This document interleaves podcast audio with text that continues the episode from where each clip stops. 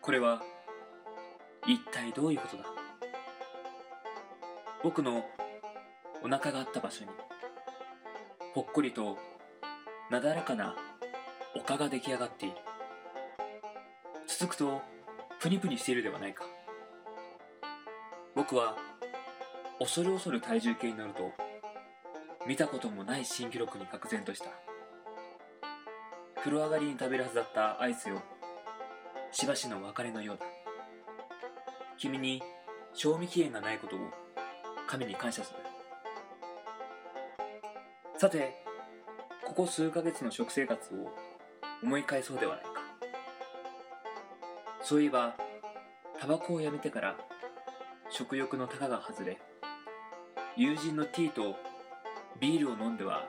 ラーメンを食べ中華料理をビールで流し込み焼肉の油をビールでさっぱりするような生活をここ最近繰り返していたような気がする思い立ったが吉日とはよく言ったもので僕はこの瞬間からダイエットを決めたそしてノートの表紙に大きく「ダイエット大作戦」と書いたところで友人 T から電話があったあろうことかうまいラーメンを見つけたから食べに行こうというのだ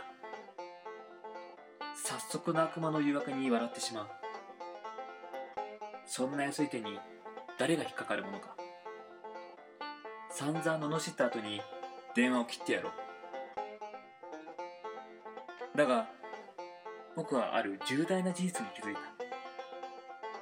友人 T も偏った食生活のくせに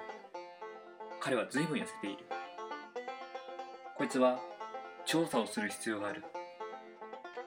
ラーメンの食べ方に秘密があるのかもしれない虎穴にいらずんが孤児を得ず待ち合わせの場所を決めると僕は家を飛び出した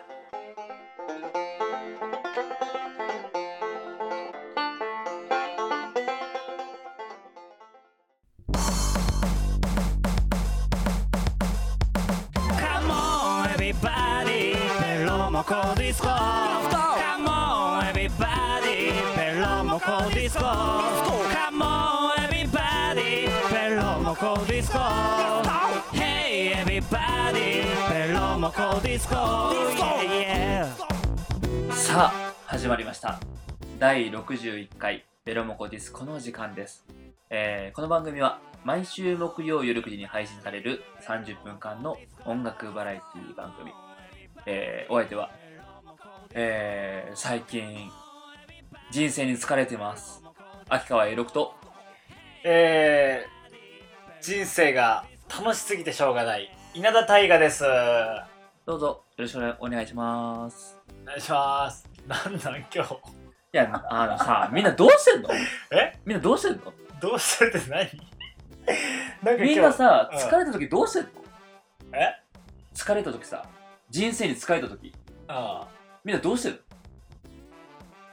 いやそれはもうみんな上を向いて前を向いて生きてるよやっぱね生きてると疲れますよ いろいろねなんいだや別にこれといってないけどさうん、やっぱねこうそういう時ってやっぱあるじまあまあまあバイオリズム的にはねゃんうんあのさうんあ名言あるじゃんやる気があれば何でもできるみたいなあいやもうその通りだと思うよあ実際にあやる気があればあモチベーションがあればあ何だって楽しいそうだよもう何だってさああのー難しいことでもこんなんだろうと忙しくてもあ何だってやっぱ楽しいわけですよあだけどあ逆を返せばあやる気がなかったらねあモチベーションが下がってたらそうだねなんだってさもうねどんなにさあのいい言葉聞いてもさうんなんか全然やっぱさこう乗らないっていうかさうん正直ってやっぱあるじゃないですかそうねみんなどうしてるのいその時期が終わるまで、やそれもわかるようん、うそのさある程度時間が経てばん、なんだろうこのなんかねそうあなんだったんだあれっていうぐらいのうんケロってするんだけどさうねえどうす んのそれまん 知らんがなでじゃあじゃあもう60回そういう回にしようかなと思って、えうん、60回はそういう回にしようかなとどういう回あのー秋川栄六のモチベーションを上げる回、いやいやいやいやなんで俺こんなに楽しいのにそんな下に引っ張られなあかんのかがもうマジでじゃあ上げて上げて上げて上げてななんで人生に疲れてんのうんでもね言っとくけどうん人生に疲れてると言えるようじゃまだ疲れてないよ余ったれてるだけだよそんなもんそうなのうんそんな余裕がなかったらそんなこともうん言わんし、うん多分収録にも来んもん、まあそりゃそうかもしれないけどねう本当に疲れてたらね多分来ないと思うけどんまああのギリギリ来るぐらいのモチベーションあると思ってくれればいい かなってうん、なんだそのやる気のなさ あるあるやる気はいやでもなごめんない出せよ、いやねやる気はあるようやる気あるんだけどなんかこうなんだろん、でもなんか言ってたじゃん5月病の時もなんかそんなこと言ってたじゃんなんう、か、やる気がなないみたいなあそうそうやる気がない時は水をかぶればいいって言ってたじああ水風呂に入ってね水風呂水をかぶればゃん、うん、なんかシャキッとしてね心身一体そうそうそうシャキッとするみたいな、うん、あのね前回それ風邪ひいたの 5月ほんとあ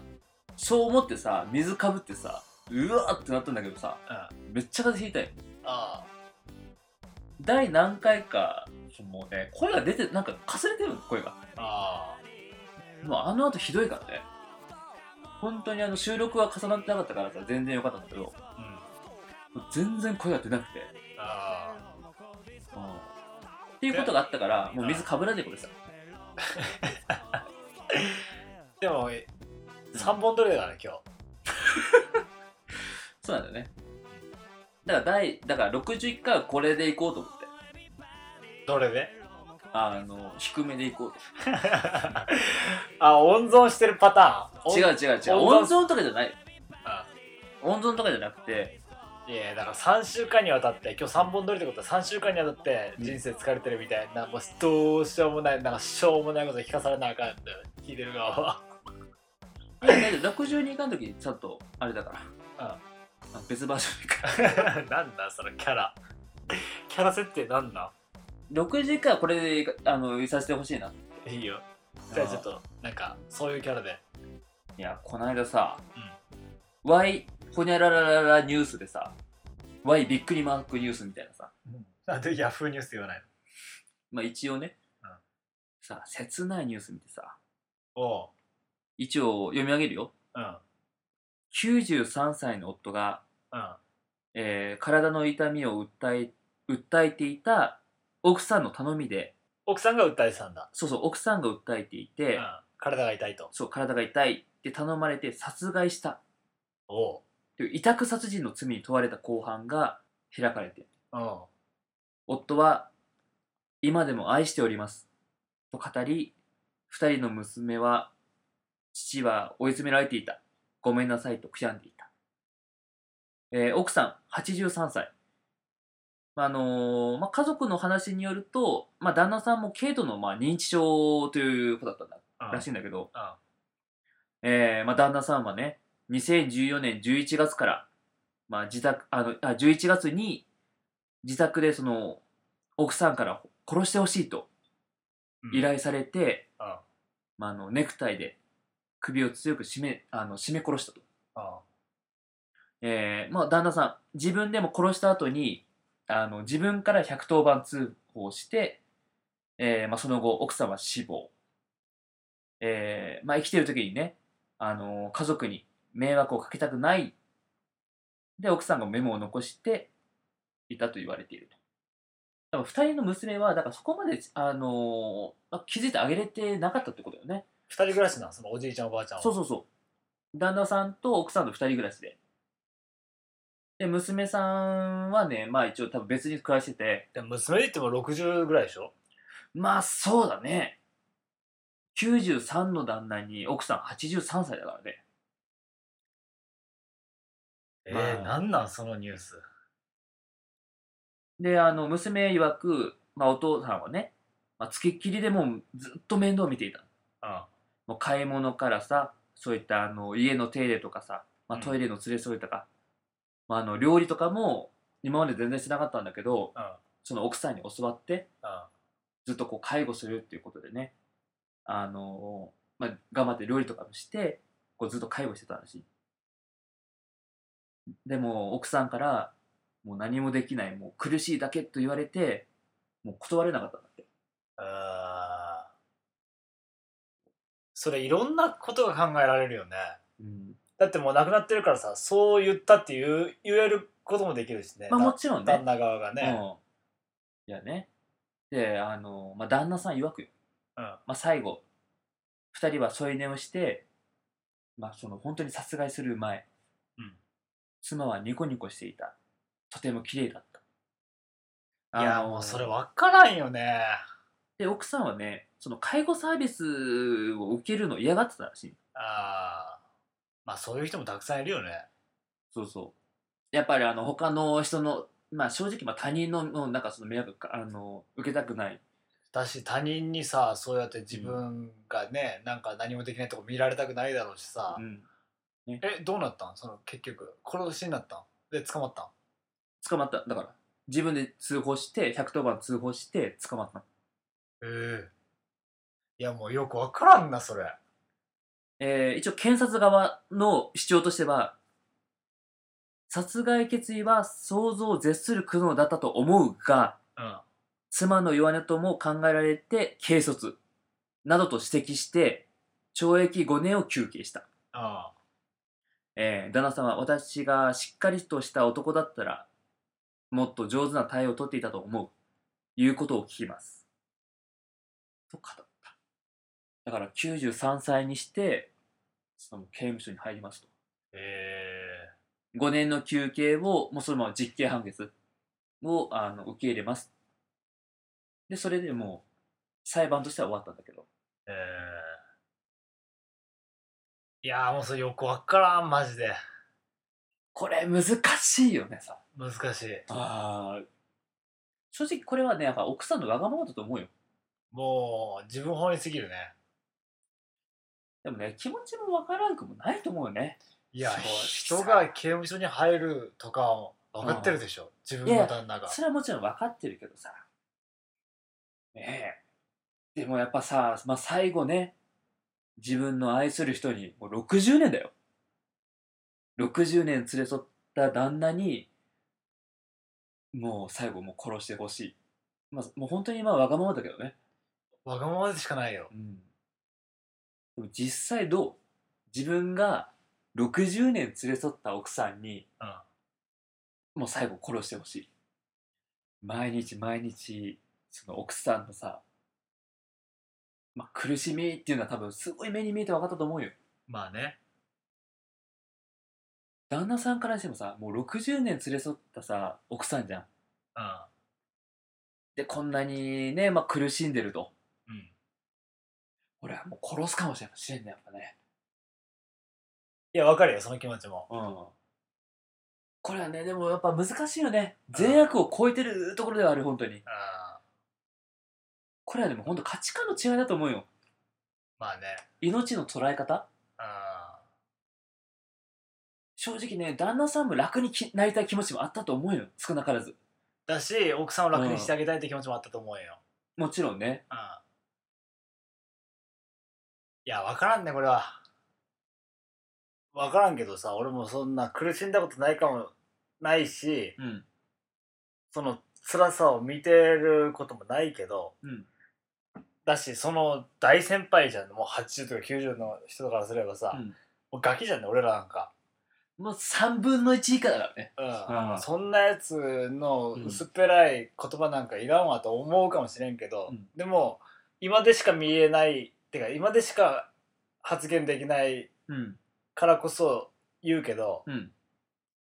なんか年齢関係ないと思うね命の重さってうんその人がどんだけ苦しんでようが、うんもっと苦しんでる人たくさんおるしうんなのに頑張って生きてる人たくさんおると思うようん別に俺あのなんか切れ事言ってる言うつもり全くないけど、うん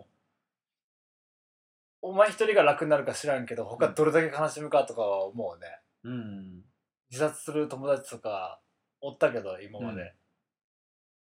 いやお前一人楽になったか知らんけどって話だもんね、そうだねさっきの話で言うところの子供3人いるからねうんそれこそさ長女2人はさ今までだってまあ一応帰省して様子は見に行ってたかもしれないけど、もしかしたらその時はすごい明るく振る舞ってたかもしれないけどさうんまあどっちにしろねあの自分のお母さんはだあの自分のお父さんに殺されうんお父さんはそれでその罪で刑務所に入るってやっぱその苦しみ、いやそうよそれをやっぱ背負っていかないといけないっていうね、うんうんいやもうありえんなお前一人のことじゃないんだよって話だもんうん、一生懸命生きてるおじいちゃんおばあちゃんたくさんいると思うようん、楽になるか知らんけどうん、お前だけだけどねらうん、楽になるのって話だもんねうん。まあ、確かにそうだね。愛してるから旦那は刑務所に入ったし、うん奥さんを殺すことができたけどそこでね、まあ完結してればまだあれかもしれないけど、でもそんな、なかなかやっぱ人間ってやっぱね、長く生きたりとかさ、まあ生きてると、その二人だけで生きてるわけではないからね。うんその二人、その二人だけでずっとさ、生きてきたわけでもないし、うんいろんな人っていうとこ、絶対関わりは絶対あるからね。いやほんとようん。イライラしてくるもんなんかだんだんうん。なんかね個人的なやつなんだけどうん最近おじいちゃんが亡くなったのうん。で俺全然会えてなかった人なんだけどうん。なんかものすごく悲しかったのなんか俺うん。いろんな思い出がフラッシュバックしてうん。でもそのおじいちゃんは十何年前に奥さんを亡くしてるのよだからおばあちゃんを亡くしてるのよ、もうタイガーのってことだね。うんうん。そっからずっと生きてきてうん。この間亡くなったんだけど、うんそしたらちょうどその知らせを受けてうん。家に歩いて帰ってたんうん。そしたらねあるおじいちゃんが、うん俺の帰り道の途中で、うん道路に横たわってるのよねうん。でその隣におばあちゃんがいてうん。 「起こしてくれ起こしてくれ」って言ってるのようん。おじいちゃんが倒れてるのよね、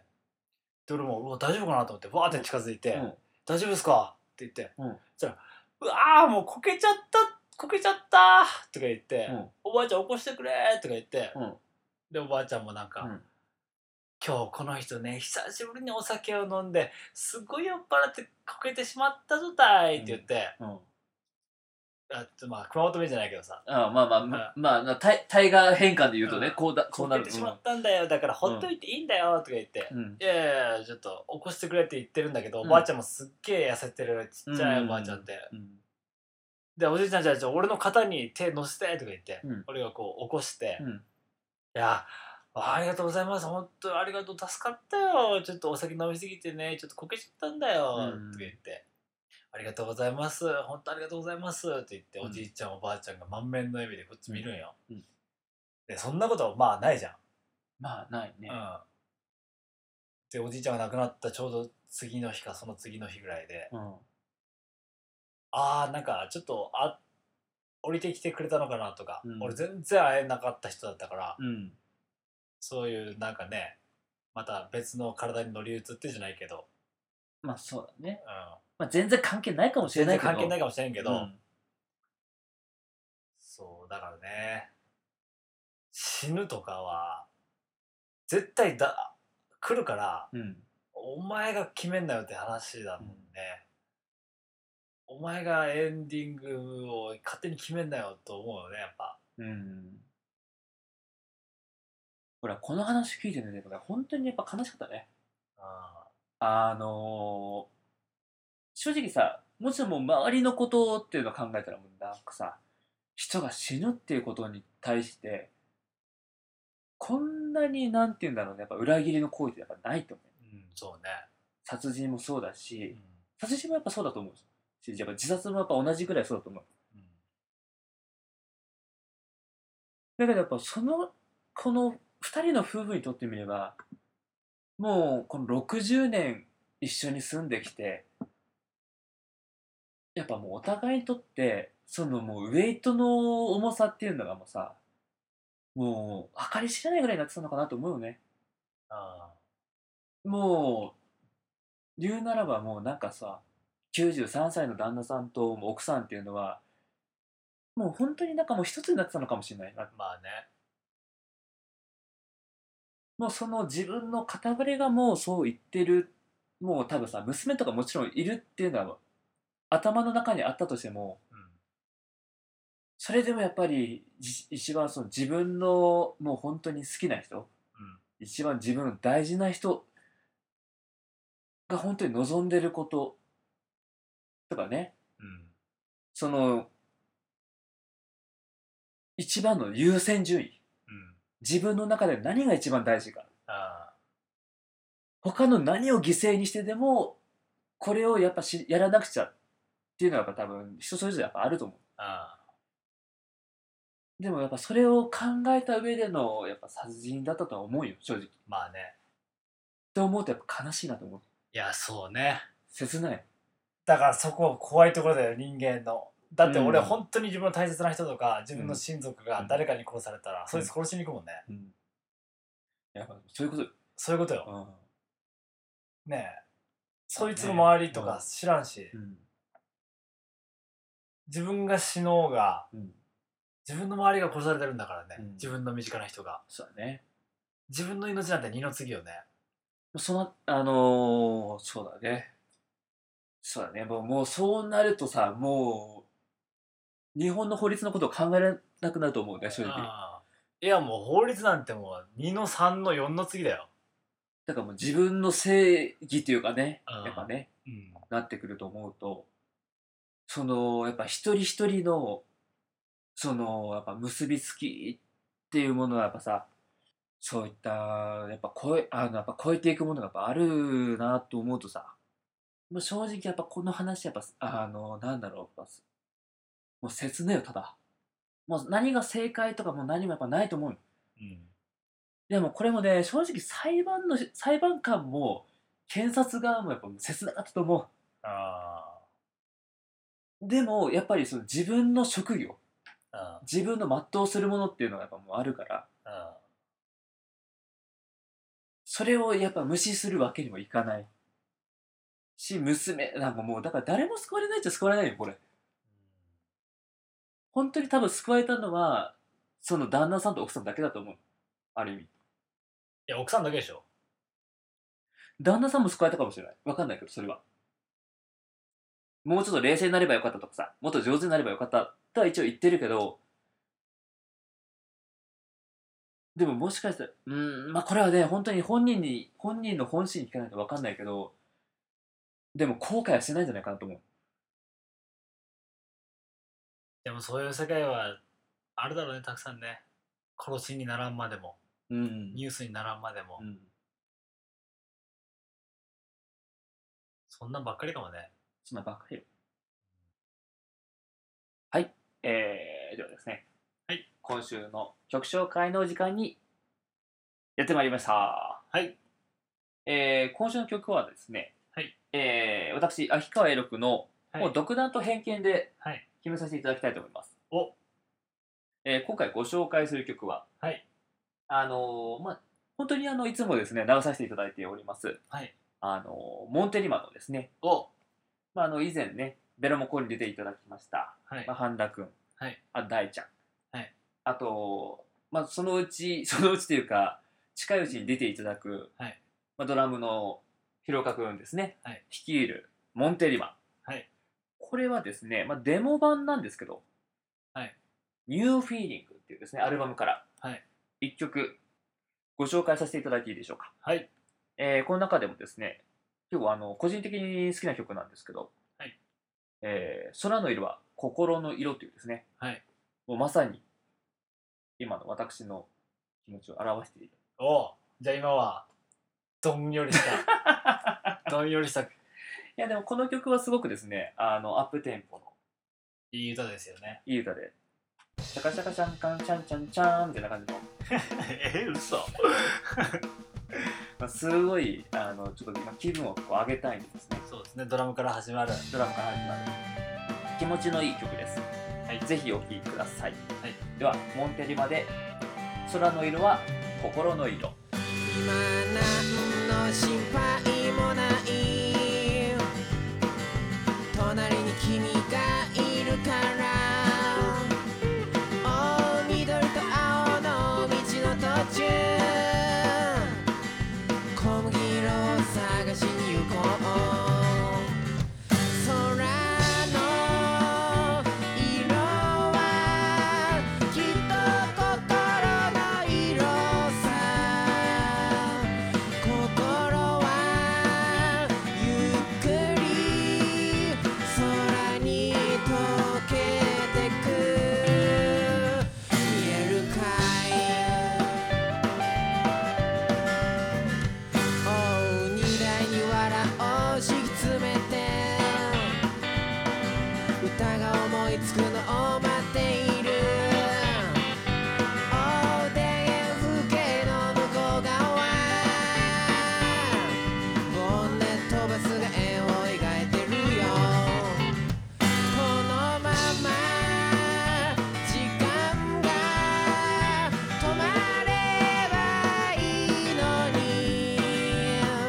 「君の隣でいつまでもこうしていたいよ」「目を閉じて」はいえーお送りいたしましたのはモンテリマでえー空の色は心の色でしたはいいやーもうこの曲を聴くとねやっぱもう舞台はアメリカ、あうーん、ルートシック66あー66であすねもうもうなんかあれをもうずっとひた走るトラクターの荷台に乗ってるというようなー藁を敷き詰めてそうですねあなんかやっぱこう広い曲ですよねなんかこうパーンとこう開いたようなあ曲ですねうん空の色は心の色だと思うね本当にうん見え方次第ってことですね見え方次第それそれがいいくら晴れてたってねその心が沈んでたらね別にね悲しみの、なんとも思わんしねそうそう悲しみのブルーねうんそうですねどんなに、まあ、曇り空でもうん見方次第ではうんいい天気だしねいい天気ですねうんどんなに雨でもどんなに雨でもうんよ気の持ちようってことですね飲んだ後に食べるラーメンみたいなそんな風になりたいな君にとって退屈な夜